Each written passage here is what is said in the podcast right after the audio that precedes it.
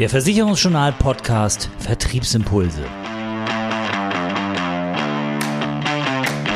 Unser Thema heute Altersvorsorge und Nullzinsphase. Wie lange kann das noch gut gehen?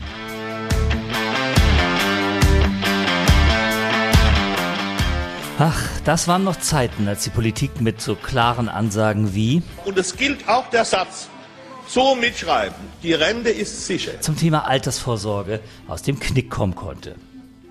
Heute hören sich Ansagen zur Altersvorsorge ja etwas, hm, nennen wir es mal vorsichtiger an.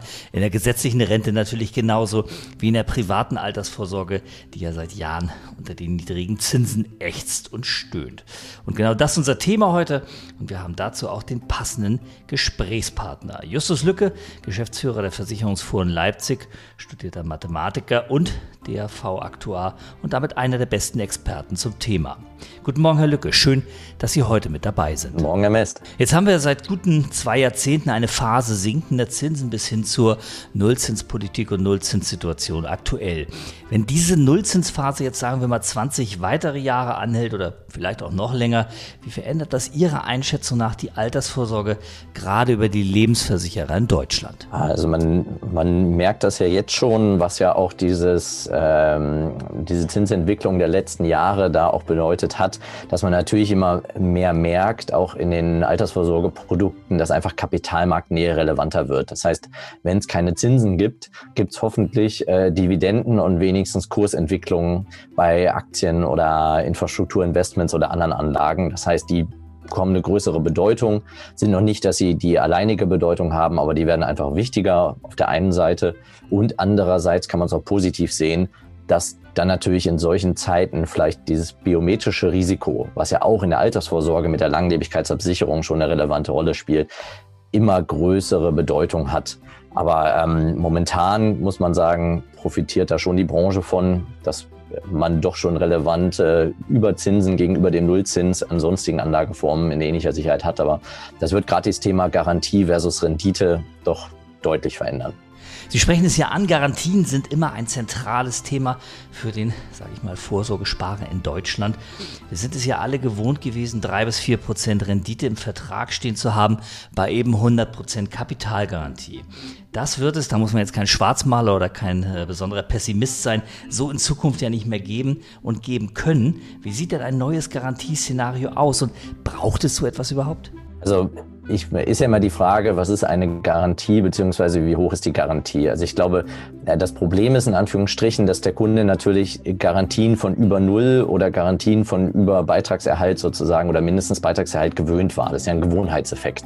Und da muss man den Kunden jetzt mal hart ausgedrückt einfach wieder etwas entwöhnen. Und dieser Entwöhnungseffekt, der wird halt nicht von heute auf morgen gehen. So hat jetzt auch circa, sagen wir mal, 13 Jahre Nullzins, Niedrigzinsphase gedauert, bis der Kunde sieht, oh, was ich jetzt bei der Lebensversicherung bekomme mit ähm, vielleicht zwei Prozent Gesamtverzinsung, ist ja doch noch besser als auf ein Tagesgeld, was ähnlich sicher ist, wo ich null Prozent bekomme. Das heißt, das wird Richtung Neugeschäft sicherlich schon mal ein Thema sein, dass äh, es wird weiterhin Garantien geben, erstmal bin ich überzeugt, die sind halt jetzt im Neugeschäft eher bei, sagen wir mal, 60 Prozent Beitragserhalt. Ähm, das sind trotzdem noch Garantien, muss man auch sagen. Selbst 0 Prozent Rechnungszins oder sowas ist eine Garantie. Ne? Das ist, muss man auch mal so sehen. Sieht der Kunde aber natürlich nicht als Garantie, weil es ist für ihn natürlich ein garantierter Verlust sozusagen. Oder es ist im Endeffekt de facto Verlust, die man ihm dann nur garantiert. Daher wird das wichtig sein. Und bezüglich Bestand muss man natürlich sehen, dass das schon noch eine herausfordernde Zeit sein wird. Gerade für manche Versicherer, die, wie sagt man so schön, Anfang der 2000er Jahre sehr viel verkauft haben, da natürlich sehr viel, äh, 4%er bei sich im Bestand haben. Und das wird dann sicherlich noch mehr herausfordernd sein. Aber man merkt schon durch das Thema Zinszusatzreserve, wenn man es sich mal im Detail anschaut, ist da schon sehr viel passiert. Das heißt, ähm, ich glaube schon, dass man damit umgehen kann, aber im Bestand oder im Neugeschäft muss man sich immer mehr über den USP Gedanken machen. Der war früher die Garantie, wird er meiner Meinung nach perspektivisch nicht mehr sein, weil da wird eher die Frage sein, okay, was ist der Vorteil von einer fondgebundenen Rentenversicherung versus einem ETF-Sparplan? Dieser Vergleich, den man früher auch schon hatte, der wird noch stärker in den Fokus rücken, gerade in der Altersvorsorgeberatung. Sie sagen es ja, der Kunde muss bei den Garantien entwöhnt werden. Und Sie sagen ja auch zu Recht, die Lebensversicherung braucht einen USP. Aber mal ganz ehrlich, wie kann der aussehen? Bisher zählt zum Beispiel die Kostenstruktur äh, im negativen Sinne zum USP. Dazu kam viel Kritik. Die LV-Produkte sind zu teuer, zu intransparent, die Unternehmen sind zu schwerfällig und am Ende auch zu erfolglos, weil die Renditen einfach nicht stimmen. Sind die Lebensversicherer also noch die richtigen Ansprechpartner für die Altersvorsorge? Auf jeden Fall. Also da bin ich felsenfest von überzeugt, dass ähm, Lebensversicherer da ähm, auf jeden Fall der richtige Ansprechpartner sind, weil halt allein schon dieses Thema Langlebigkeitsabsicherung, glaube ich, auch gerade in Zukunft mit der Thema demografischen Entwicklung immer wichtiger wird, weil die gesetzliche Rente, ich meine, die Zahlen kennt auch jeder, so aktuell vielleicht noch drei Arbeitnehmer auf einen Rentner. In absehbarer Zeit werden zwei Arbeitnehmer für einen Rentner sein. Das heißt, das wird extrem schwierig, auch mit Steuergeldern die Rentenversicherung am Laufen zu halten. Das heißt, dort auch im Alter ein Zusatzeinkommen zu haben, wird immer relevanter und auch immer relevanter, ob der Lebenserwartung, dass man nicht irgendwann das Thema hat, am Ende des Geldes ist noch verdammt viel Leben übrig. Das Problem ist aber natürlich auch realistisch ähm, im Vertrieb, wenn ich mit Kunden, jungen Leuten spreche, wir haben da auch viele Kundenbefragungen gemacht, dann interessiert die die Rentenphase noch nicht so. Dann haben die noch den Fokus auf die Ansparphase und auf die Rendite. Und selbst da, glaube ich, kann die Versicherung eine guten, gute Alternative bieten oder ist eine sehr gute Alternative, weil zum Beispiel auch gegenüber einem Fondssparplan das Thema Steuervorteil ähm, etc. da schon auch nicht zu vernachlässigen ist. Aber ja, ähm, in Zeiten von Niedrigzinsen werden die Kosten immer relevanter. Und ja, natürlich hat ähm, eine Lebensversicherung eine andere Kostenstruktur als ein äh, ETF-Sparplan-Startup oder so zu sehen. Und da wird der Wettbewerb härter. Und glaube ich, da ist auch eine Zukunftsperspektive, wo die Versicherer auch noch mehr digitale leichtgängige Einstiegsmöglichkeiten in die Altersvorsorge bieten müssen, mit dann auch attraktiver Kostenstruktur, um dann auch wettbewerbsfähig zu bleiben. Die Wettbewerbsfähigkeit scheint mir, sagen wir es mal, etwas schwierig zu sein, um es mal auch bewusst ein bisschen zu überzeichnen. Die Kostenstruktur der Lebensversicherung, wir hatten das eben schon, ist ja eher ein Minuspunkt. Und Sie sagen es selbst, das Langlebigkeitsrisiko wird gerade von den Jüngeren eben gar nicht wahrgenommen. Der Fokus liegt auf Rendite und da sind die Rentenversicherungen jetzt nicht gerade in der Pole Position. Auf der anderen Seite merken wir als Makler ja in der Beratung, wie auch die meisten Kollegen, dass der Sparwille bei den Kundinnen und Kunden schon da ist, dass die aber eben eher auf ETF-Sparpläne und nennen wir es mal so eine Do-it-yourself-Vorsorge setzen, haben die Lebensversicherer und in der Folge auch die Vermittler da es nicht verpasst, sich als Kompetenz bei der Altersvorsorge, bei der Absicherung von Langlebigkeit und Ruhestandsplanung darzustellen mit einfachen Produkten, klarer Ansprache, klaren Zielgruppen und vor allem kostengünstigen und renditestarken Produkten. Das sucht man ja alles vergeblich, oder? Jein. Also ich glaube schon, dass, äh, dass es ja immer die Frage ist, was kann ich den Kunden anbieten und da auch immer so eine Konstellation natürlich auch mit Versicherern, mit Versicherern zusammen und das natürlich auch gerade im Beratungsmarkt da jetzt eher auf eine gewisse Komplexität oder sagen wir Flexibilität der Produkte Wert gelegt wurde. Und da natürlich auch durch Ratings, Rankings in Anführungsstrichen auch eher eine ich mache noch eine kleine Schleife hier dran und habe da noch was mit eingebaut, eher so auch produktseitig in den letzten Jahren die Entwicklung war. Ich glaube, dass in Zukunft dort auch oder was es jetzt auch schon, was man schon stark sieht, auch eine Vereinfachung da ist, ähm, die es auch dem Vermittler dann wieder einfacher machen wird, auch das eine oder andere Produkt zu verkaufen. Andererseits muss man natürlich sich immer bewusst sein, ähm, man wird kostenseitig mit dem Direktabschluss auch nicht konkurrieren können, weil sie natürlich auch eine sehr wichtige Aufgabe haben, nämlich diese Altersvorsorgeberatung, die ja wirklich nicht trivial ist. Da muss man ja sehr viel bedenken und daher ähm, wird man mit einem rein digital abschließbaren ETF-Sparplan wahrscheinlich nie mithalten können, weil einfach da natürlich auch die Beratung muss ja auch bezahlt werden, soll ja auch bezahlt werden. Daher ähm, glaube ich nicht unbedingt, dass wir schaffen haben und ähm, das sieht man auch. Es ich bin nicht davon überzeugt, dass zukünftig der Großteil der Menschen einfach digital einen ETF-Sparplan abschließen wird. Ja, da gibt es eine Entwicklung, da gibt es auch eine gewisse Community digital, auch gerade wenn man sich das auf Social Media anschaut, die sich da äh, mit dem Thema Investment auseinandersetzen. Aber ich glaube, die Menschen, die sagen, okay, ich trade jetzt selbst, ich will jetzt gerne irgendwie mit den Aktien oder sowas handeln, das wird auch nie die Zielgruppe für Versicherer sein, weil Versicherer ist eine langfristige, äh, auf, auf stetigen Vermögensaufbau äh, angelegte Altersvorsorge.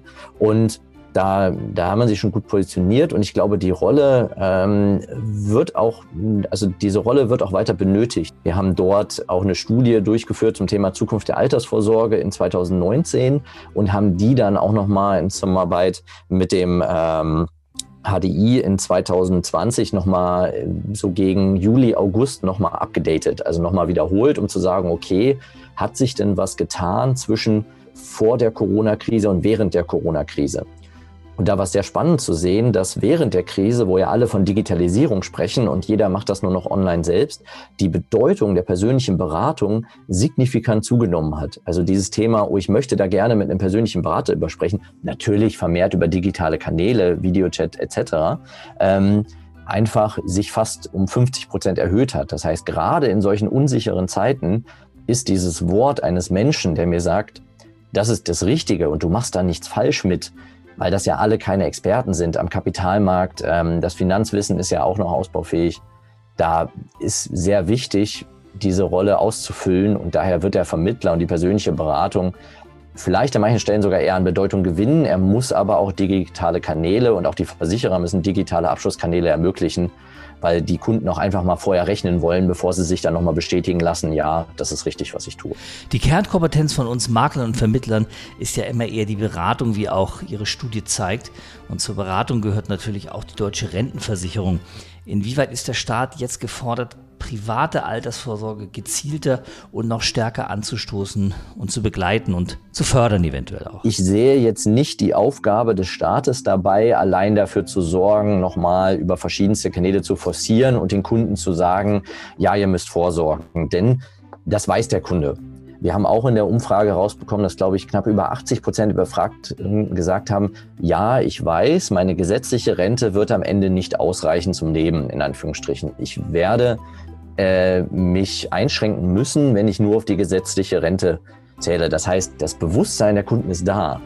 Was fehlt, ist dieser Call to Action. Das heißt, dieses Thema, ich weiß, ich muss was tun, zu, ich habe was getan auf dem Weg passiert einfach sehr viel und da gibt es viele Sollbruchstellen mit. Es ist ein Thema, was sehr komplex ist, was ich vielleicht einfacher gestalten muss. Ähm, ich brauche vielleicht, habe zu viel Alternativen, vielleicht muss ich da auch die Darstellung der Alternativen etwas verkleinern. Vielleicht ist auch über dieses Rentenportal, was ja geplant ist, oder Altersvorsorgeportal, wird dann nochmal transparenter, wie hoch die Rentenlücke ist. Das wird vielleicht auch noch dazu beitragen. Aber da, da sehe ich schon die Möglichkeit, auch aus der Branche heraus, aus der Mittlerschaft heraus, da noch Dinge zu tun, um dieses Bewusstsein auch in die Tat umsetzen lassen zu können, sagen wir es mal. Stichwort staatliche Förderung, da gibt es ja immer wieder Kritik, zum Beispiel an der Riester-Rente, die ja fast ins Fadenkreuz der Verbraucherschützer gekommen ist. In diesem Zusammenhang kommt ja auch das Thema Bürgerfonds wieder auf, gerade jetzt im Wahlkampf. Da heißt es zum Beispiel im Wahlprogramm der Grünen, wir wollen die Riester-Rente durch einen öffentlich verwalteten Bürgerfonds ersetzen und in diesen überführen. Durch den Bürgerfonds profitieren die Menschen am Wertezuwachs der Wirtschaft. Der Fonds kann langfristig orientiertes Eigenkapital für die Wirtschaft bereitstellen. In den Bürgerfonds zahlen alle ein, die nicht aktiv widersprechen. So wird ein Volumen geschaffen, das die Verwaltungskosten gering hält, die Risiken breit streut und auf teure Garantien verzichten kann. Boah, hört sich natürlich erst einmal klasse an. Ist eine solche staatliche Lösung vielleicht der Ausweg für alle unsere Altersvorsorgeprobleme? Kann der Staat Altersvorsorge tatsächlich besser? Das glaube ich jetzt nicht zwangsläufig. Mal sagen wir es so, was ich immer an der Stelle sage, alle Altersvorsorgeprodukte, egal was sind, bewegen sich am gleichen Kapitalmarkt. Also es hat keiner erstmal irgendeinen Nischenkapitalmarkt für sich gepachtet, wo nur er investiert. Klar hat eine gewisse Größe den Vorteil, dass ich in gewisse Kapitallagen investieren kann, wo ich Mindestinvestitionssummen habe. Also wie eine Allianz dann in ähm, größere Infrastrukturinvestments äh, reingehen kann, weil ich dort Mindestsummen von, sagen wir mal, äh, neunstelligen Beträgen habe. Äh, das ist klar, wo ich dann zumindestens teilweise noch ein bisschen mehr Rendite rausholen kann, weil die Nachfrage natürlich begrenzt ist oder die eingeschränkt ist, dadurch wer dort investieren kann. Das heißt, er hat natürlich so ein Riesenfonds momentan schon ähm, Möglichkeiten, was zu tun, was hätte dann vielleicht Möglichkeiten, in gewisse Investments reinzugehen, die man als Versicherer vielleicht nicht hätte, aber das ist nur im kleinen Umfeld. Also dieses Mehrrendite sehe ich jetzt nicht. Der andere Part ist natürlich, wenn ich über Rendite spreche, spreche ich natürlich Rendite vor und nach Kosten. Das heißt, ich habe einen Kostenpart. Da kann man drüber diskutieren, aber ich muss auch gestehen, dass staatliche Institutionen nach meiner Erfahrung in den Jahren jetzt nicht unbedingt für ihre Kostenarmut oder Kostensparsamkeit berühmt waren. Das heißt, das müsste man mir erstmal zeigen, dass so eine Investition oder so ein Fonds auch sehr kapitaleffizient gemanagt wird oder kosteneffizient gemanagt wird, besser als beispielsweise ein Asset Manager eines Versicherungsunternehmens. Ähm, und es wäre sehr stark in der politischen Hoheit. Deshalb sehe ich da jetzt nicht die, ähm, die eierlegende Wollmilchsau, die man sich daraus erhofft. Und man kann auch Norwegen oder etc. nicht eins zu eins auf Deutschland übertragen. Also daher sehe ich das jetzt nicht so, dass das jetzt unbedingt ähm, vorteilhaft ist.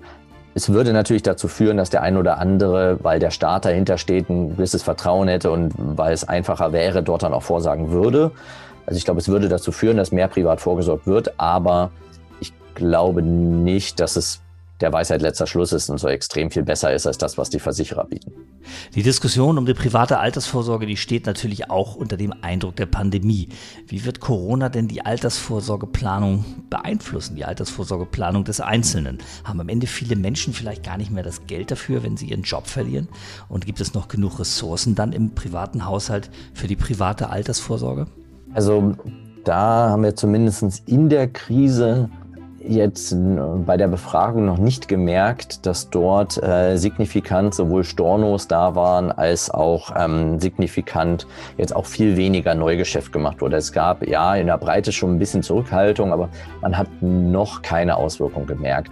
Ähm, ich glaube auch eher, dass es sozusagen der gegenläufige Effekt dazu da ist. Man muss ja mal gucken, Vorsorgewillen und Vorsorgevermögen. Also kann ich vorsorgen oder will ich vorsorgen?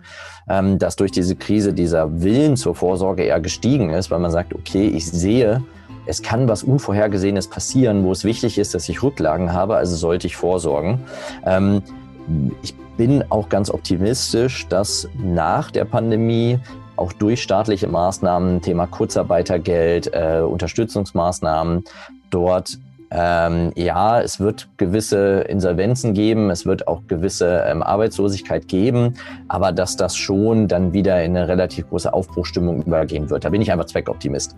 Und dass das nicht ein extremer Einbruch sein wird, sowohl hinsichtlich, ich löse bestehendes Altersvorsorgevermögen auf, als auch ich schiebe neue Altersvorsorge auf, sondern das schon durchaus ähm, ungefähr sich ausgleichen wird. Dann wollen wir mal hoffen, dass in diesem Punkt Ihr Zweckoptimismus quasi recht behält und wir in der Altersvorsorge keine Bodenwelle erleben werden, die dann vielen Menschen Kapital für das Alter raubt. Damit es auch später noch heißt. Und es gilt auch der Satz, so mitschreiben, die Rente ist sicher. Jetzt aber erst einmal herzlichen Dank für das Gespräch. Justus Lücke, Geschäftsführer der Versicherungsforen Leipzig. Sehr gerne, vielen Dank.